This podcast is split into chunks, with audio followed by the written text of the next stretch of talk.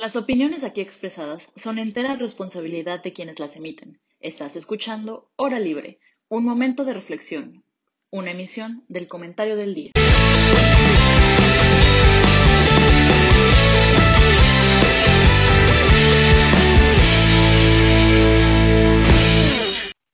Hola, hola, bienvenidos y bienvenidas a la Hora Libre. Mi nombre es Ana Paula y me es un gusto presentar una nueva emisión de este programa. Hoy en la hora libre nos reunimos, como diría cual tía, las chicas del coro tururú tururú, para platicar sobre los desaciertos de la sociedad.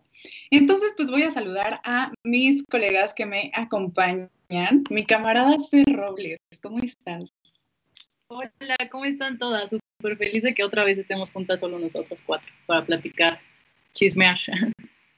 Sí, está padrísimo eso. La economista más chida del mundo mundial, Isabel Guiarte, ¿qué tal? Es una gran aspiración a llegar a cumplir con tus expectativas, ¿eh? Pero todo muy bien por aquí, igual muy feliz de estar con ustedes, en especial con Fer, que casi no tenemos oportunidad de estar juntas, pero a ver si en las siguientes emisiones nos toca estar juntas, ahora sí. Por favor. y mi amix super cool de la carrera, Mish Bermúdez, ¿qué tal estás? Hola, muy bien, gracias. ¿Ustedes? También muy contenta de que hagamos esto nosotras una vez más. Ay, qué bueno. Bueno, yo también me encuentro muy bien respondiendo a su ¿cómo estás? Hoy, el día de hoy, queridísima audiencia, quisimos darle continuidad al rant de la semana pasada por parte de la mesa de los hombres de hora libre, que fue un rant hacia el gobierno. El día de hoy traemos un rant, pero hacia el último grito de de la élite mexicana. Estaremos hablando un poquito eh, de todo, de movilidad social, de humanización y precarización laboral, en fin, un chorro de temas que pues, se derivan de un solo tweet que hizo la semana pasada nada más y nada menos que Patricia Armendaris. Este tweet decía, y ojo porque hay gente que se puede enojar con esto. El tweet dice, se acaba de ir mi asistente de toda la vida, víctima de COVID. Lo voy a extrañar para siempre. Pero mi aprendizaje fue que la base de la pirámide tiene la autoestima por los suelos. Se sintió mal y no me pidió nada estaremos al pendiente de nuestra gente. Entonces, esta pregunta va primero, primero Isabel Guiarte. Entonces, suelta la primera bomba, Isha. ¿Qué te parece el tweet? Ah, espera, espera, ¿qué Suelta la primera bomba. Perdón, perdón. Este, híjoles, es que es que yo sí, no sé, creo que se dice por sí solo. O sea, para empezar, ¿cómo llegas a la conclusión de esas características? O sea, todo está mal, simplemente todo está mal. Para empezar, no has así de una persona a la que se supone que quisiste. O sea, falleció y lo primero que haces es ir a decirle al mundo, ¿saben qué? Yo que pues, pasó porque tiene la autoestima baja. O sea, ¿qué te pasa? Eso no es cariño, no es decencia, no es educación, no es absolutamente nada.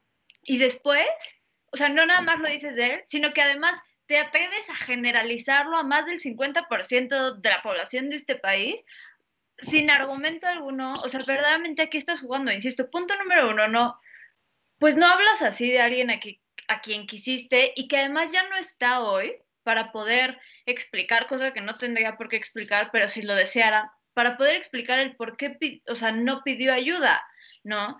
Y después y después tomas la decisión de quién sabe qué argumento, quién sabe qué construcción en su cabeza pasó, a decir, ah, no me pidió ayuda, seguro fue porque como parte de una base que me acabo de inventar, pues tiene la autoestima baja. ¿Qué le pasa? Y entonces la moraleja es cuidemos a nuestra gente. No, la moraleja es ¿por qué no dejamos de generalizar de esa manera? ¿Por qué no dejamos de decirle a la gente la base de la pirámide? O sea, ¿qué estamos jugando, no?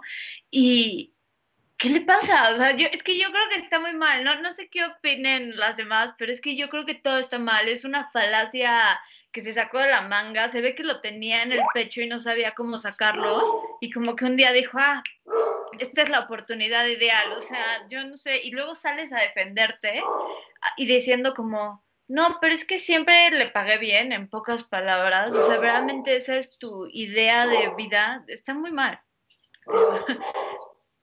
no sé qué opinan ustedes. ¿Quieres decir algo, Fer?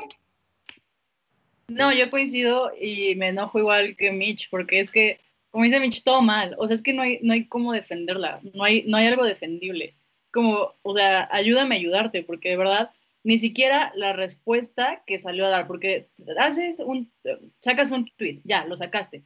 Ves que estuvo mal lo que dijiste, puedes salir todavía a pedir disculpas, ¿no? Sería, siento que lo, lo como lo que cualquier otra persona un poco más consciente haría. Diría, perdón, la regué, no fue lo que quise decir, es mi asistente toda la vida, lo quise mucho y ya no, nunca quiero hacer algo para dañar su memoria, lo que sea, no, todavía la puede haber salvado. Pero no, ¿qué hace? Y dice, miren, aquí estoy en la selva, viendo cómo doy empleo eh, a, la, a, la, base de la pirámide, ¿no? O sea, de verdad es que la señora, yo no sé en, en qué bueno, no sé en qué mundo vive, vive en el mundo mexicano donde justo lo que falta mucho es empatía y conciencia de, de, clase. ¿Saben qué me llama la atención ahorita? Antes de entrar al tema de conciencia de clase, que yo creo que es como justo y necesario que se toque, se hable y que la gente verdaderamente cree en la conciencia de clase, es que hay que analizar el background de esta Patricia Armendariz. Ella, la verdad, es que inició desde la base de la pirámide, como ella la como ella la, llama, estuvo, eh, bueno, se formó como economista en la UNAM y posteriormente se fue a hacer la maestría a Columbia y a partir de ahí empezó a generar contactos y empezó a pues tener una movilidad social hacia un estrato socioeconómico pues mejor, ¿no? Sin embargo, ella de toda la vida, este, bueno, antes de, de esa movilidad, pues también era alguien que pues tenía que trabajar, ¿no? a mí lo que me llama la atención es que ella no es la única que ahora forma parte de la, de la élite mexicana rica, que creció desde abajo y que ahorita está teniendo ese tipo de discursos. Ejemplo, Salinas Pliego. Entonces, les quiero preguntar, esta, este tipo de figuras que, eh, que están en la sociedad mexicana, ¿qué representan y qué repercusiones pueden llegar a tener este tipo de comentarios? Además de, pues ustedes como, ustedes cómo, cómo lo ven, que siendo una figura que da empleo, se, por, se porta de cierta forma.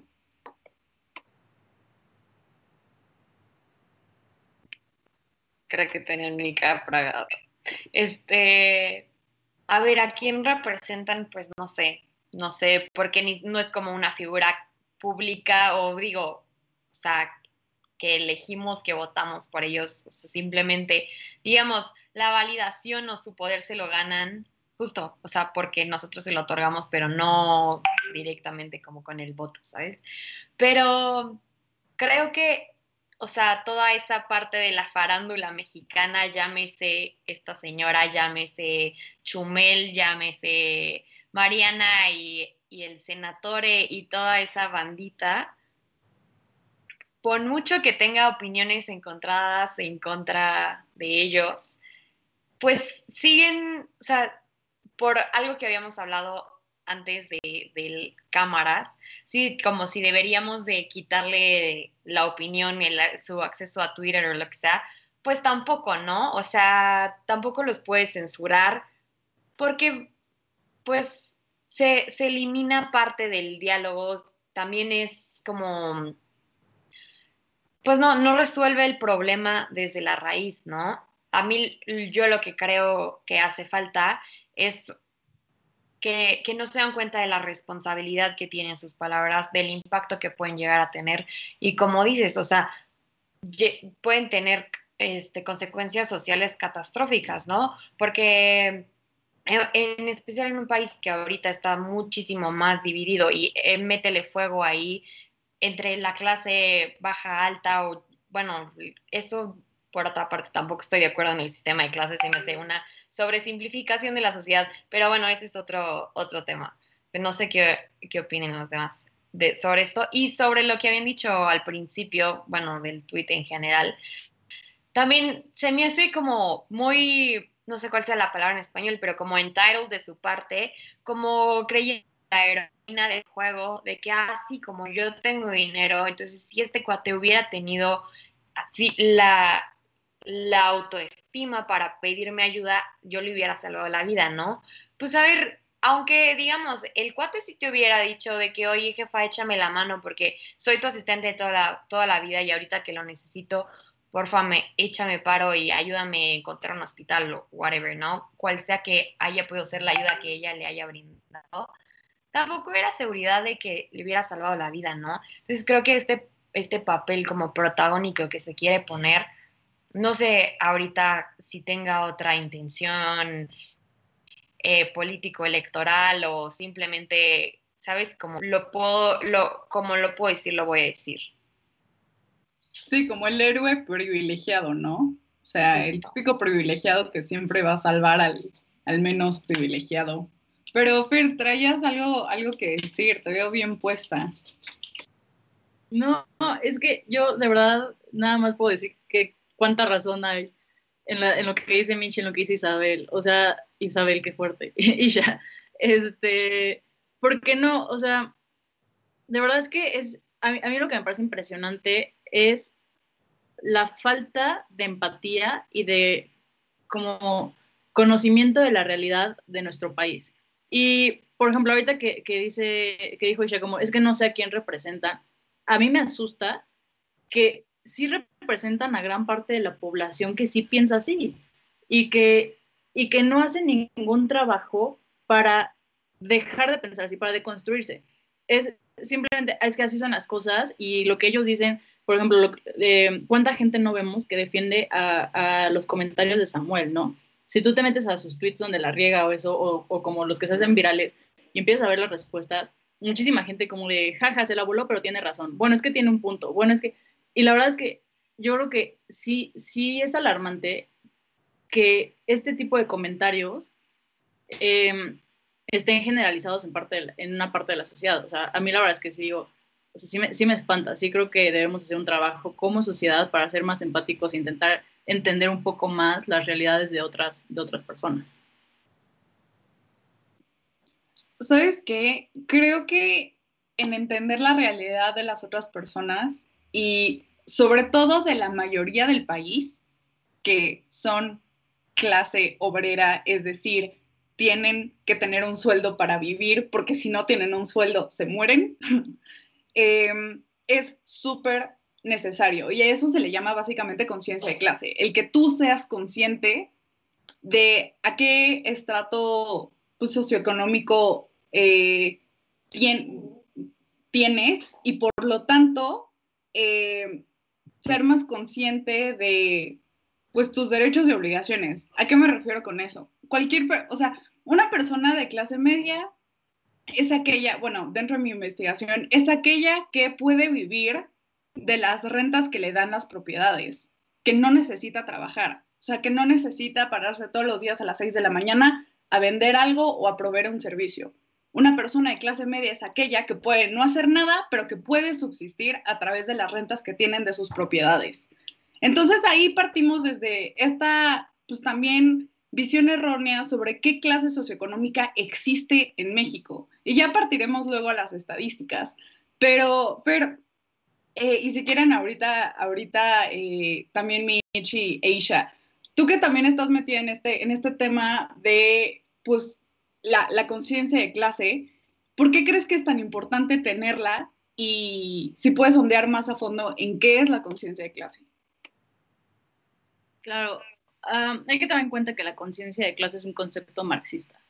Eh, viva Marx, no, no es cierto, chance sí. Pero eh, es, es un concepto marxista que justo a lo que se refiere es a que debes racionalizar en qué, en qué como diría Patricia Armendaris, en qué parte de la pirámide está y con esa, con esa información entender que no todos están en la misma parte, sobre todo los, eh, los de la punta de la pirámide, no, sobre todo la clase alta, entender que la realidad de muchísimas personas más no es la misma que la tuya y que a partir de eso hay muchísimos sacrificios y hay muchísima, eh, ¿cómo decirlo? Que el piso no es parejo para todos. Y ya, y entendiendo eso, intentar perdón que lo repita tanto, pero sí intentar ser más empático con las realidades de, de otras personas. Entonces, bueno, eh, creo que es más o menos lo que, simplificándolo mucho, en este tema de conciencia de clase, no claro, ya entra el tema de los burgueses, el proletariado, pero soy consciente de que yo eh, era una posición y que a, raíz de eso no puedo eh, que pasa en otra, en otra, en otra realidad. Este, creo que la conciencia de clase es sumamente importante en cualquier sociedad, pero más en una sociedad como la mexicana, con en un donde el 60% de tu población es pobre y donde tienes concentrada la riqueza en el 1% de la población, creo que lo mínimo que deberíamos hacer es ser conscientes de, de nuestra realidad, de nuestros privilegios, de, pues sí, justo eso, de que, el de que el terreno no es parejo para todos. Y creo que ahí entra, y repito, muchísimo la empatía. Eh, y, y, por qué lo digo? Porque justo con el tuit de la señora Patricia se puede ver, se puede ver esta falta de empatía, este no entender la realidad. Es, es como, como, como dice Isa, me pongo, en, yo le hubiera salvado la vida. Pues sí, pero a ver, tú ponte en el lugar de él, o sea, ¿tú crees que, es, que, que hubiera sido fácil para él como ir y pedirte ayuda nada más porque tú crees que eres la, la, heroína.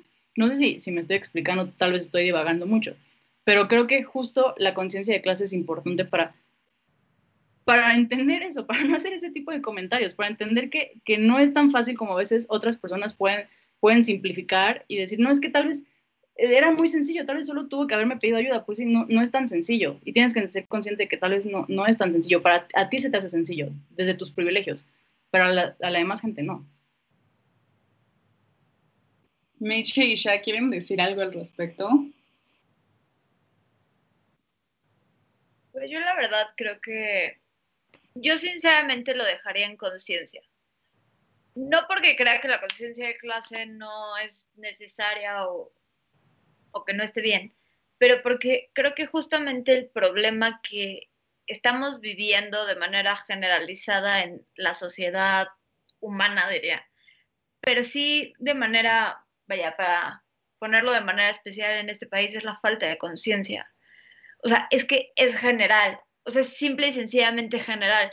Y es a lo que en alguna transmisión lo mencionamos, no me acuerdo si fue contigo, Ana Pau, que justamente decíamos, a ver, todo el mundo nos quejamos del presidente, del discurso del presidente o todo el mundo se queja del discurso de Trump.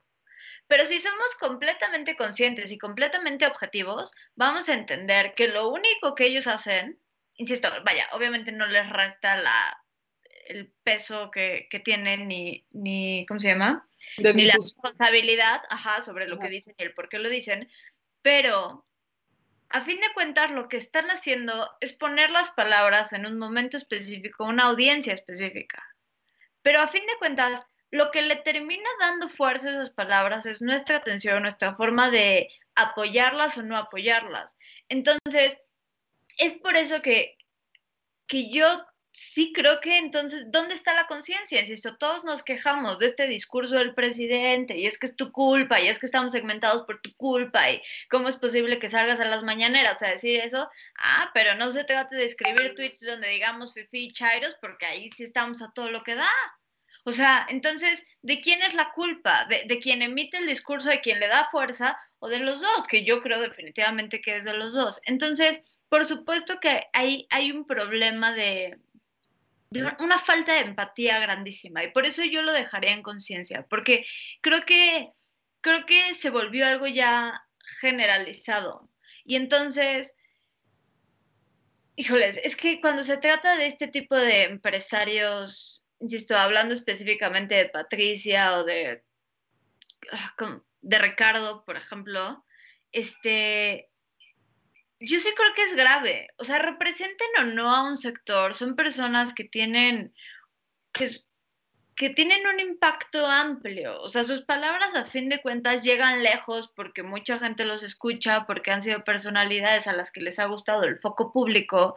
Entonces sí es grave, vaya, así como es grave Luisito Comunica diciendo tonterías, así como es grave Bárbara de Regil diciendo tonterías. Yo creo firmemente que toda las personas se pueden equivocar, pero es lo que decía, lo que decía Fer, qué grave es que estamos viendo una sociedad que piensa que cuando se disculpa está admitiendo debilidad o, simplemente, vaya, disculparse y decir, sabes qué, me equivoqué, estuvo mal, es súper válido y sí ayuda a cambiar la realidad de este país. O sea, realmente sí ayuda. Sí es una piedrita a la vez, pero sí ayuda. Pero qué fuerte que, insisto, no se trata ya nada más de, vaya, de empresarios, pero sí de mucha gente que vive ciertos privilegios muy, de manera muy enfática, insisto, como es el caso de muchos influencers, de empresarios de este calibre, que verdaderamente viven en este discurso de, bueno, yo soy una persona, sí, por supuesto que te puedes equivocar, pero lo primero que tienes que hacer es reconocer tu error.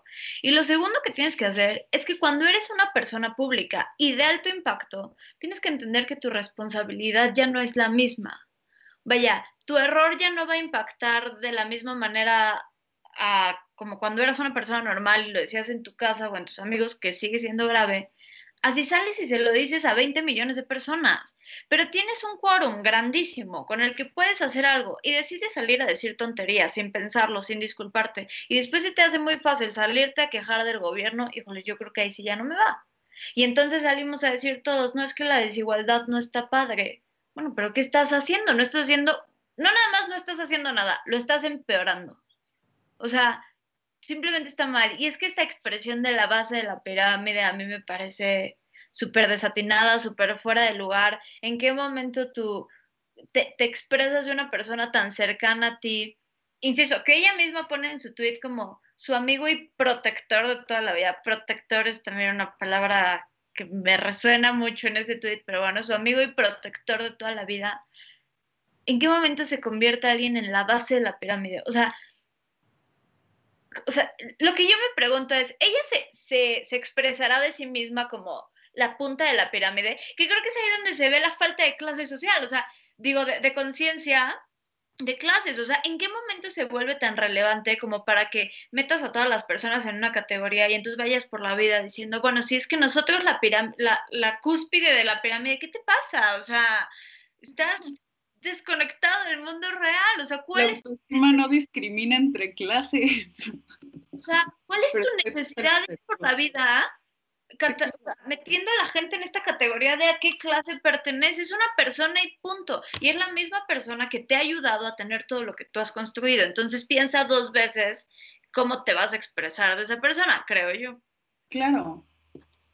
¿Alguien quiere decir algo al respecto antes de que pasamos como la Isha Eats, Isha Eats sí, Venga. Este, yo estoy de acuerdo con Mitch, pero eh, citando, creo que si es de Spider-Man, corríjanme si estoy mal, que con un gran poder llega una gran responsabilidad. O sea, yo creo que sí, obviamente el, el impacto de las palabras que tienen ciertas personas a otras es muy diferente, pero yo creo que el trabajo y conciencia tiene que ser el mismo para todos. O sea, no porque mis palabras lleguen a más gente, entonces, o más bien al contrario, no porque mis palabras lleguen a menos gente tengo que ser menos consciente de lo que digo, ¿no? A lo mejor, obviamente, el impacto a gran escala no es el mismo, pero siento que ese, ese mismo ejercicio tenemos que hacerlo siempre, porque si no, imaginen, ahorita eh, mis palabras valen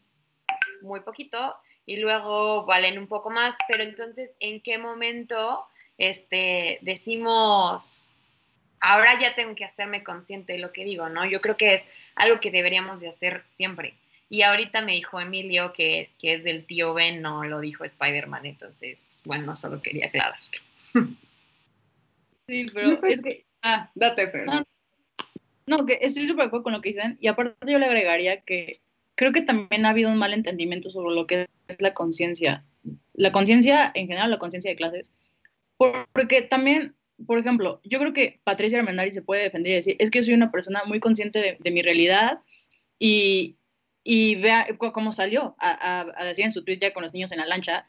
Y, y para ella eso es ser consciente social, eh, consciente social. O sea, según ella, entiende bien cuál es la realidad del otro México, entiende bien cuál es su realidad pero sí creo que ha habido un mal entendimiento de esto al dar, darle como cierta superioridad a, a las personas que tienen ciertos privilegios. Como lo que decía Isa al principio de, de- de la transmisión, de cómo se creyó ella la, la héroe sin capa, ¿no? De este señor.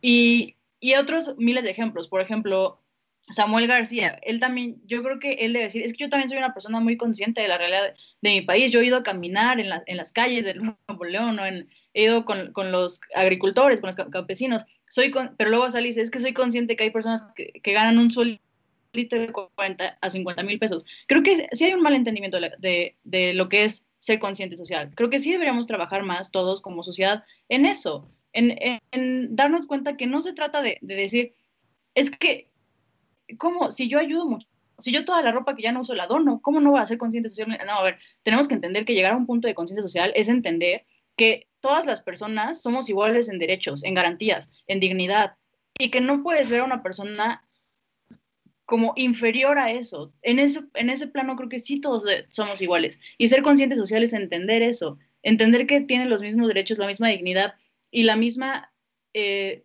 pues sí, perdón que repita, el mismo derecho a ser tratado bien. Y ahí entra lo que dice Mitch, a una persona que, que según tú quieres tanto y ha sido tu compañero toda la vida, realmente le estás respetando como esa, como su dignidad al referirte así de él, a tú misma ponerlo en un nivel inferior a ti. No, no sé si me explico, creo que es como el trabajo que debemos realizar más como sociedad. Y ya, solo es lo que quería aportar. Claro. Da- Date, Mitch. Date, date, date. Justo, siento que, no sé, lo pusiste en las palabras que estaba buscando. O sea, como que es esta cuestión. No se trata de que ella esté mal o esté bien y no me voy a meter en ese asunto de preferencia, de por si tiene más o menos dinero, que sí me explicó.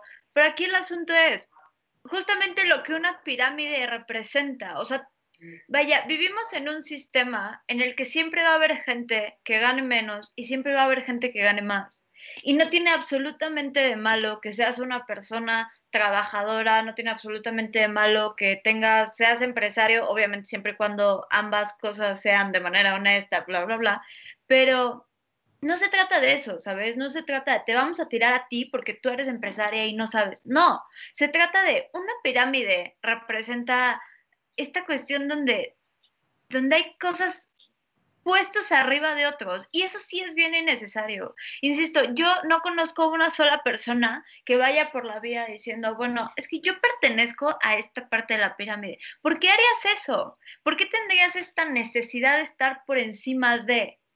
Y después, ¿verdaderamente crees que eso no, no tiene un impacto en la desigualdad de este país? ¿No crees que, o sea, insisto, sales a decir, es que la, tienen el autoestima baja, cosa que yo creo que es mentira, ¿no? Cualquier persona puede tener el autoestima baja por un millón de razones, ¿no? Pero bueno, bueno, para empezar, yo creo que el simple hecho de verte en la necesidad de posicionarte en un lugar de la pirámide habla de tu dudosa autoestima, pero bueno, o sea, la verdad, bueno, el punto es que eh, ya ven, se me fue la idea. El punto es que, o sea, simplemente no.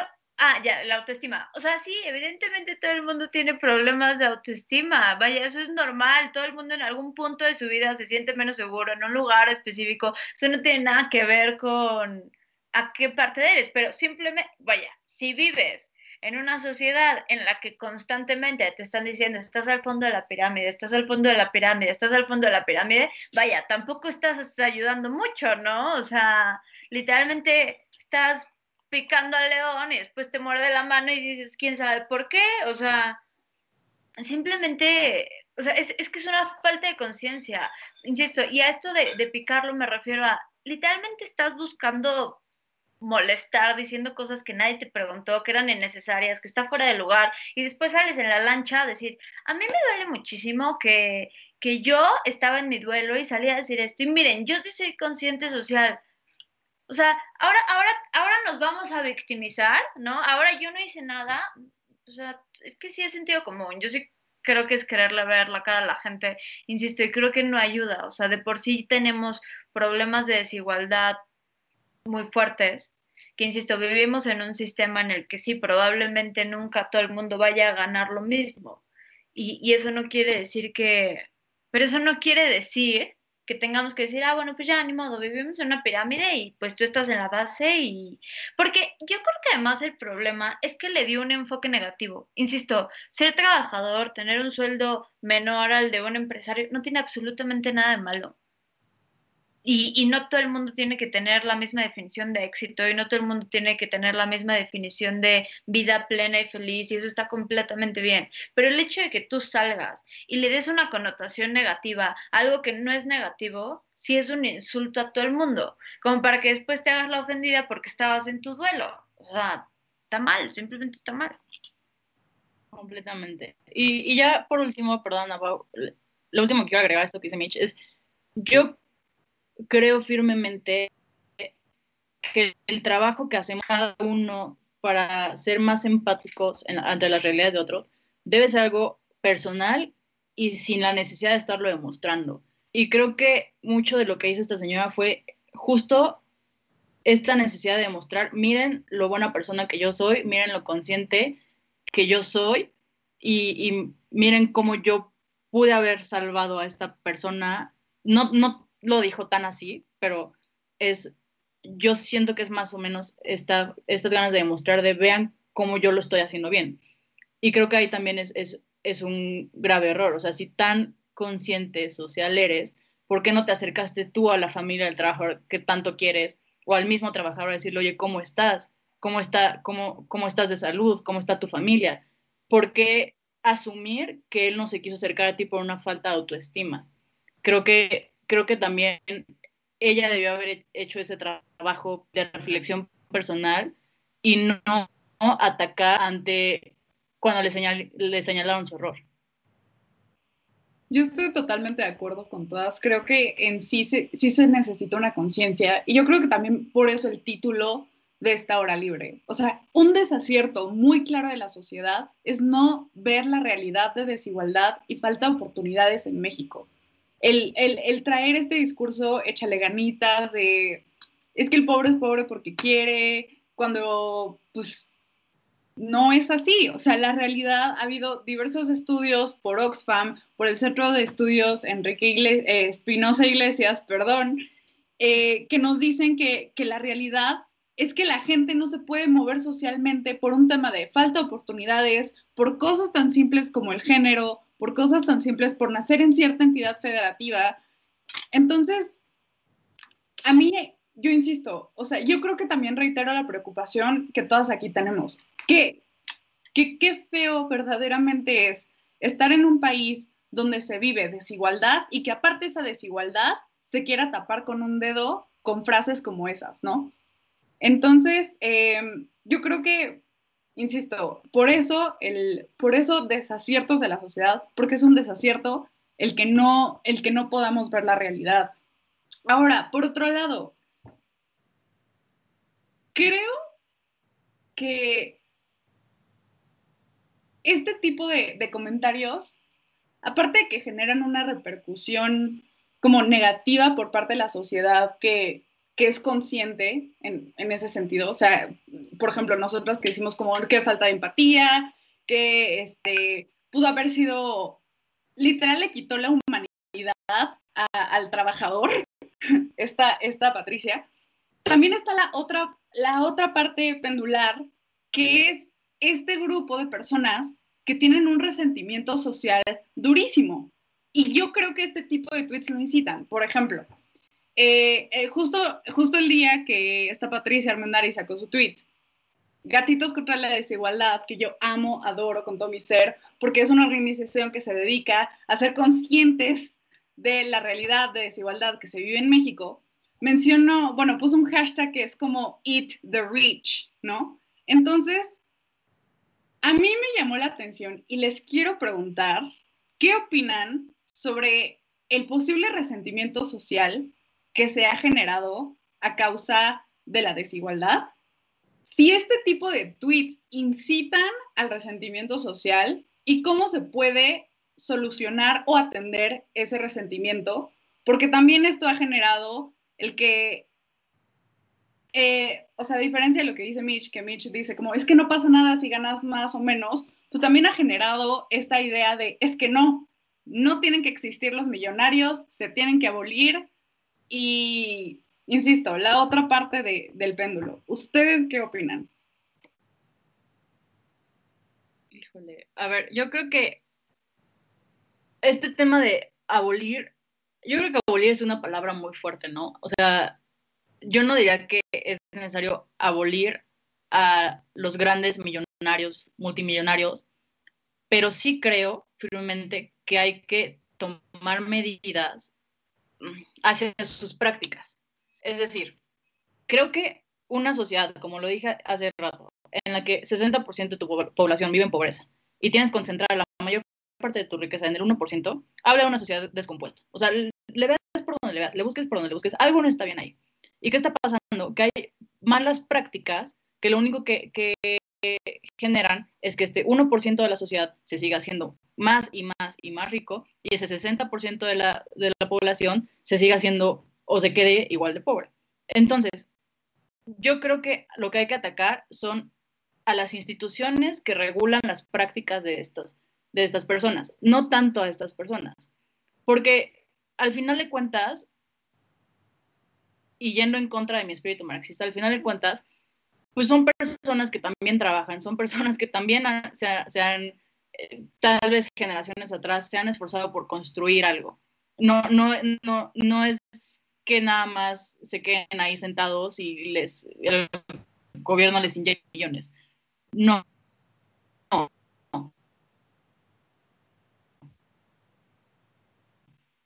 Creo que hay muchísimas injusticias y muchísimas eh, que los para que ellos sigan construyendo fortunas mientras no se ve como por, por el otro sector de la población.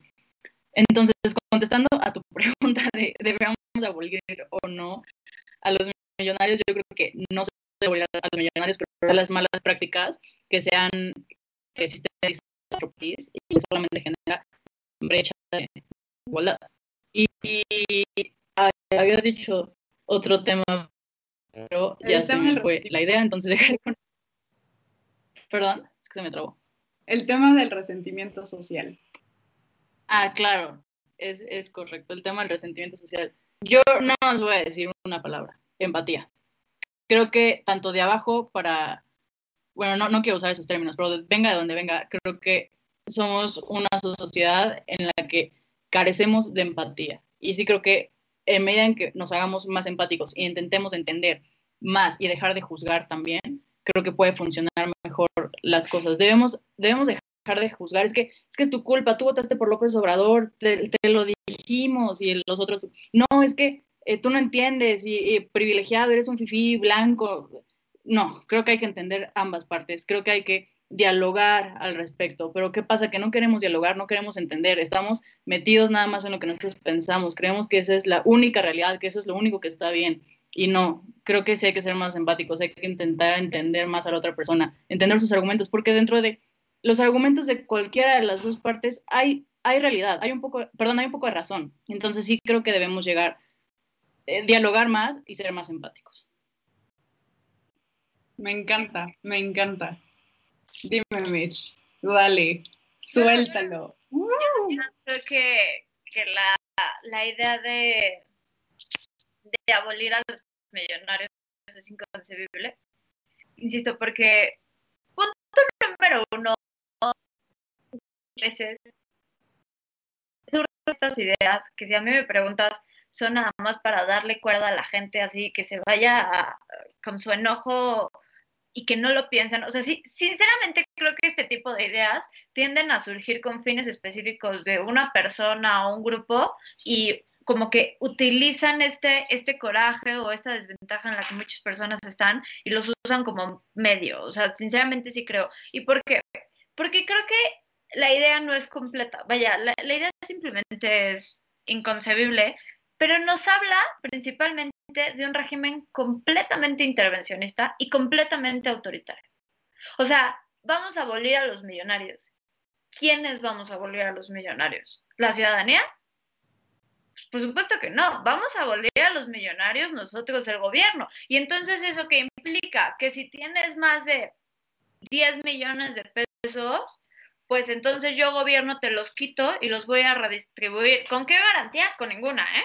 O sea, pero, pero, pero, vaya, yo te digo de buena fe que lo voy a hacer, así como lo he hecho toda la vida con los impuestos y miren en qué primer mundo vivimos cuando México ciertamente si algo no le ha faltado en muchos años ha sido dinero, o sea, nada más que lo saquean y lo saquean y lo saquean, o sea, un dinero bien administrado serviría para que mucha gente viviera mejor. Y, algo que, quiero puntualizar justo con lo que decía hace rato de no tiene nada de malo ganar más o menos, algo que sí quiero dejar muy claro es, creo que, vaya, no tiene nada de malo en un sentido de etiquetas, o sea, no eres ni más ni menos persona, vaya, no eres más o menos valioso porque tengas X o Y cantidad de dinero, pero sí creo que algo, algo muy importante es, vaya, no se trata de decir, bueno, pues tú trabajaste más y entonces tú tienes más, no, o sea, por supuesto que, que siempre va a existir quien gane más, pero sí creo que es muy importante que como sociedad, principalmente como estructura democrática y de gobierno, porque sí creo que eso es responsabilidad en un 60% del gobierno, que todos partan de un piso parejo. O sea, es una cosa es tener menos, otra cosa es vivir en pobreza. Son condiciones humanas y condiciones en términos de derechos humanos completamente distintas. Una cosa es que no te falte nada, que el dinero que ganes lo puedas usar para, para lo que tú quieras, para, que, para lo que tú como persona te haga sentir más pleno y feliz, sabiendo que tienes cubierta la educación, la salud, este, el, transporte, esta cuestión de, vaya, estos servicios básicos que sí son obligación del gobierno proveer, creo yo firmemente. Entonces, vaya, sí me refiero un poco a eso, ¿sabes? O sea, al no tiene nada malo, no, no eres una persona más valiosa o menos valiosa, pero por supuesto que, que se tiene que trabajar por una sociedad, pese a que siempre va a haber quien tenga más, que todo el mundo parta de un piso parejo. O sea, no, no podemos decir, bueno, siempre va a haber quien hay más y que haya gente literalmente muriéndose de hambre. Pero, insisto, yo creo que esta cuestión de abolir es inconcebible, además de que desembocaría en un desastre de gobiernos todavía el triple corruptos, pero además creo que son ideas que se van al otro extremo.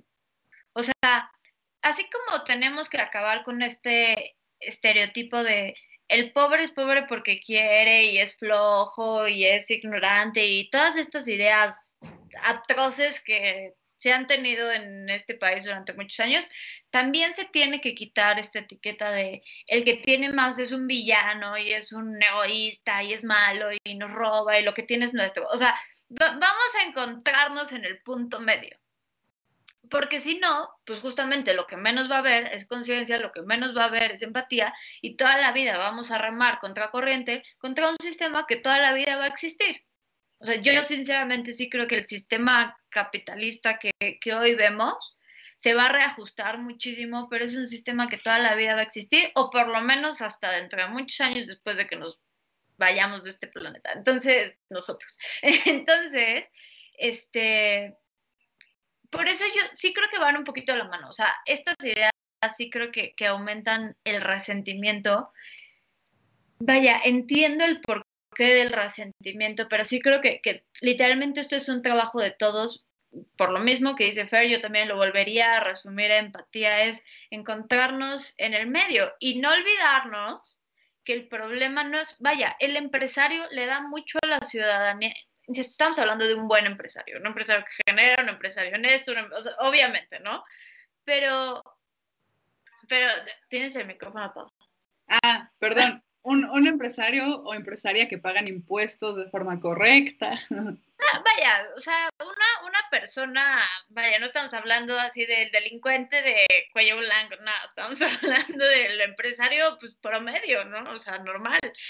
Este, ¿cómo se llama? Vaya, también son, vaya, sí, sí generan para la sociedad y, y, la, la, inversión privada genera empleos, o sea, no, tampoco tenemos por qué estar, estar pues en, en, ese constante choque, ¿no? No, tampoco vamos a vivir diciéndole al que tiene más, es que es tu culpa y hacernos así como que nadie está viendo que el gobierno tiene todo lo que todos hemos pagado guardado y no hace nada con él. Así como, como los feicomisos infladísimos de Andrés Manuel, así como todo lo que se ha robado Duarte. O sea, empecemos a darle su responsabilidad a cada quien. Yo sí creo que los empresarios y, y cuando tienes una posición en la que tienes más capac vaya, más posibilidades económicas, deberías de, sí creo que, que debería de existir pues no sé, o sea, de una u otra forma puedes regresarle a la sociedad. No te estoy diciendo quédate en ceros y da todo lo que ganas, no, pero sí creo que, vaya, que este apoyo jamás está de más. Muchos empresarios lo hacen, muchos otros no, pero, pero no podemos sacar al gobierno de esta ecuación, que yo creo que es lo que hemos venido haciendo.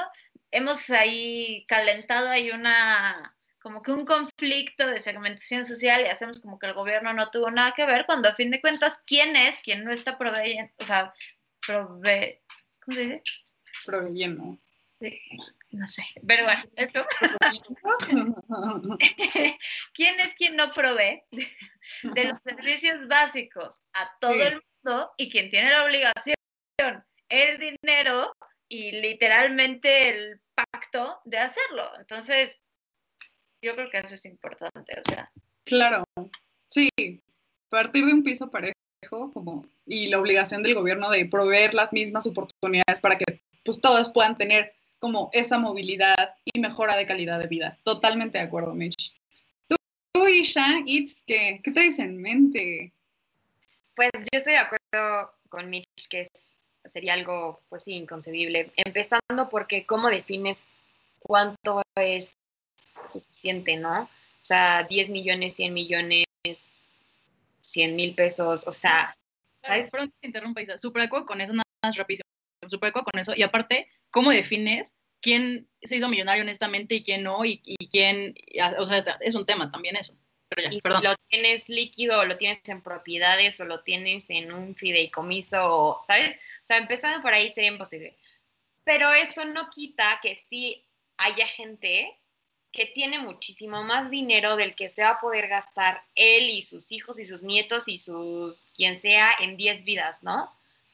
Entonces, pero, y, esto me hace, o sea, regresar a lo mismo de que hablábamos de la conciencia y la empatía, ¿no? Siendo que ya es más bien aquí tu responsabilidad como persona, como, como miembro de la sociedad, el retribuir, no porque sea por un impuesto, sino porque o sea, ser consciente de, tu privilegio y de las oportunidades que tú tuviste y entonces poder generar esas mismas oportunidades para otras personas, ¿no? O sea, y ni siquiera es como que tengas que fundar aquí tu fundación para darle agua a todo África o lo que sea, ¿no? O sea, puedes empezar con, con gente de tu misma familia que no tuvo las mismas oportunidades que tú, tú, ¿sabes? O sea, alguien con el que fuiste a la universidad, o sea, ni siquiera es eso que tengas así que, que salvar a la humanidad. O sea, simplemente el poner un poquito en grano de arena en tu entorno o en las mismas personas que a ti te ayudaron a crecer, siento que esa parte de regresar lo que, lo que tú tuviste, eso es muy importante. O sea, que si esta señora, en vez de este, decirle a este señor, su protector y salvador, entonces, si de verdad había sido una persona que por 20 no sé cuántos años había estado con ella, ¿por qué no le ofreció mejores oportunidades de crecimiento para él? Porque, ok, digamos que pertenece a la base de la pirámide, pero si era alguien tan allegado a ella, ¿por qué no lo ayudó a salir de la base de la pirámide, no? Claro. Justamente en eso quería hacer la, la, última pregunta. En la responsabilidad que tiene el empresario o la empresaria con su gente en, cuestiones de, o sea, responsabilidad social, no solo utilizar su mano de obra para capitalizarse, sino también la responsabilidad que se tiene en cuestiones de proveerle los seguros, aparte, o sea, bueno, justamente para eso tenemos nuestra bellísima ley laboral para que los empresarios pues no sepan, se pasen de lanza y utilicen a los trabajadores o trabajadoras como máquinas, pero además de la responsabilidad ante la ley, ¿qué otras responsabilidades ustedes creen? Y Isha ya ponía el ejemplo de, pues si tienes cierto puesto eh, como, ¿cómo, ¿cómo, dijo que era su asistente? ¿Cómo tú puedes eh, velar por tus trabajadores o trabajadoras para que se puedan mover socialmente, para que puedan como tener esta, pues esta mejora de calidad de vida al final de cuentas. ¿Ustedes creen que es posible? ¿Ustedes no creen que sea posible? Este, ahí donde entra el punto medio del que, del que ustedes hablan. O sea, yo, yo opino eso. Yo, yo verdaderamente creo que tanto el trabajador como, eh, como el empresario tienen una responsabilidad social y económica dentro del país. Pero pues me gustaría escucharlas. Yo creo que definitivamente sí se puede. Porque, eh, y es que es lo que dice Isa, vaya, no, no tienes que ayudar al mundo entero, no tienes que ponerte la capa de héroe y decir, este, yo gano 10 millones de pesos al año, pero voy a vivir con cinco mil y todo lo demás lo voy a regresar. No, vaya, si lo quieres hacer, pues qué bueno, ¿no? O sea, si lo quieres hacer y quieres repartirlo, qué bueno por ti. Pero tampoco se trata de eso, o sea, creo que tampoco se trata de que nos vayamos a este otro extremo donde tú ya no puedes tener más y ya no puedes comprar una serie de cosas que quieres o ya no puedes tener, no sé, un lujo, lo que sea, porque no está bien, porque todos tenemos que tener lo mismo. No, yo creo que no se trata, y esa es la razón por la que, no sé, yo creo que no se trata de que todos tengamos lo mismo para irnos a menos, sino de que todos tengamos lo mismo para irnos a más, que es lo que hablábamos un poquito del piso parejo.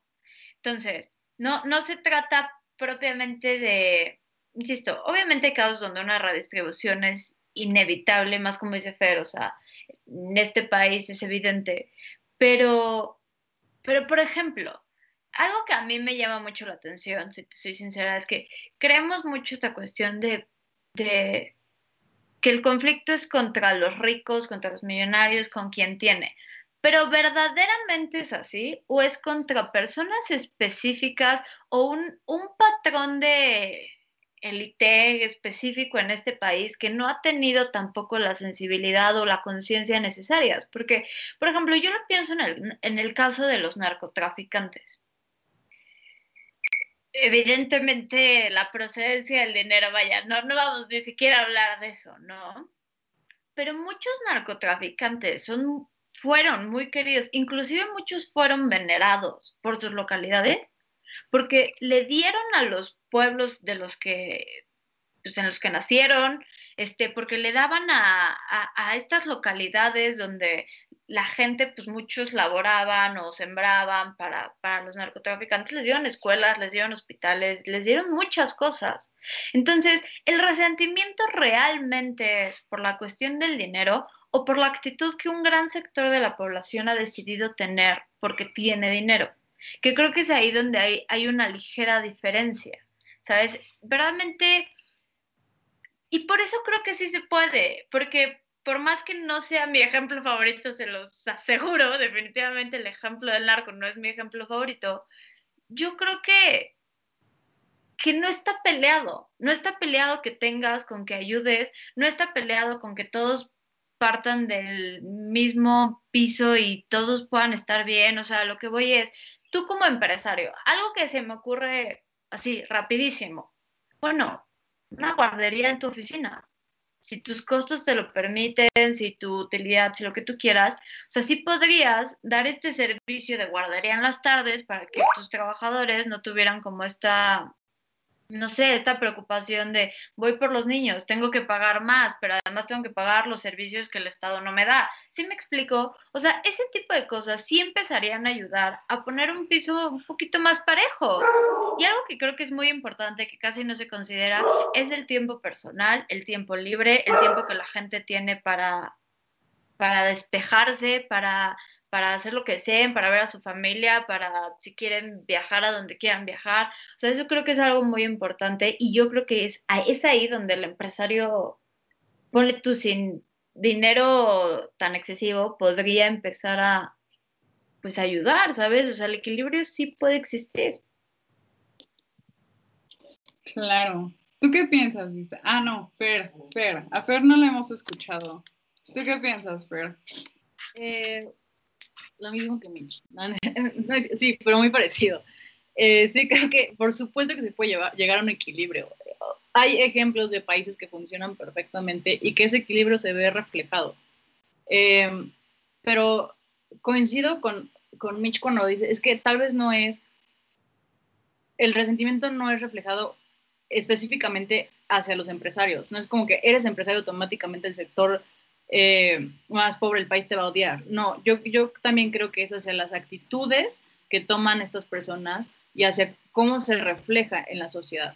Entonces, creo que sí se puede llegar a, a este equilibrio, a este justo equilibrio si ambas partes cumplen perfectamente con sus responsabilidades. Porque, ojo, también hay que tener bien claro que no siempre el trabajador, creo que ahorita hemos romantizado mucho la idea del trabajador. Y, y yo creo que está perfecto, qué bueno. Pero también hay que ser realistas en que no siempre el trabajador cumple con su parte de la responsabilidad. Y ahí tenemos a los sindicatos que más que funcionar para defender sus derechos, funcionan como mafias y, y es un círculo vicioso. Entonces, ¿qué creo yo que debe pasar para llegar a este equilibrio? Creo que debe haber responsabilidad en el cumplimiento de las obligaciones de ambas partes. Y a medida en que eso se vaya haciendo y, y vaya funcionando mejor lo que ya está reflejado en ley al respecto, creo que podremos también ver cómo este resentimiento se podría reducir. Y, pues ya es mi, mi reflexión final para este tema. Me encantó. ¿Tú, Isha? Venga. Pues nada, me quedo pues, con la misma idea, eh, haciendo más hincapié en, en, la falta de empatía y en la falta de conciencia que nos hace falta a todos desde el punto en donde estemos. Y, y, bueno, complementando lo que está diciendo hace rato, creo que no tienes que esperar a, tener más dinero del que te puedes gastar en una vida para empezar a ayudar, ¿no? O sea, justo desde donde estés, como dijo Mitch, siempre va a haber alguien abajo de ti y siempre va a haber alguien arriba de ti, ¿no? Pero entonces, desde donde estés, pues ve para abajo y ve cómo puedes ayudar a, a ellos que no tuvieron lo mismo que tú tuviste, ¿no? Y con eso me quedaría. Qué padre. La verdad es que creo que fue una mesa súper fructífera, una mesa de reflexión. Esperemos que la audiencia le haya gustado mucho. Mi última reflexión básicamente la resumo en que todos tenemos una responsabilidad social dentro de la sociedad. Ya, insisto, ya sea como trabajador o trabajadora o ya sea como empleador o empleadora. Tenemos que velar también por por la dignidad de la otra persona y que no hay que olvidar el hecho de que somos iguales todos y todas en dignidad. Que eso también como que puede resumir muy bien la primera parte de, de esta hora libre. Hemos llegado al final de esta emisión. De verdad, muchísimas gracias a quienes nos escuchan. Los, los, invito a seguir sintonizándonos todos los lunes a las 3 de la tarde o martes en Voces Universitarias a las 6. No se les olvide seguirnos en nuestras redes sociales, en Flow Page, bueno, flow.page diagonal hora libre y flow.page diagonal comentario del día. Si se perdieron la transmisión pasada sobre el rant de los hombres en contra del gobierno y Andrés Manuel, básicamente, lo pueden encontrar en Apple Podcasts y Spotify como La Hora Libre. Les deseo una muy bonita tarde. Muchísimas gracias, compañeras, por acompañarnos. Y pues nos vemos el, la siguiente semana. Por cierto, por cierto, un pequeño disclaimer. El 8 de marzo también vamos a tener una mesa solamente de chicas por el Día Internacional de la Mujer. Please, no se lo pierdan. Va a estar padrísimo. Desde un bonito día. Hasta luego.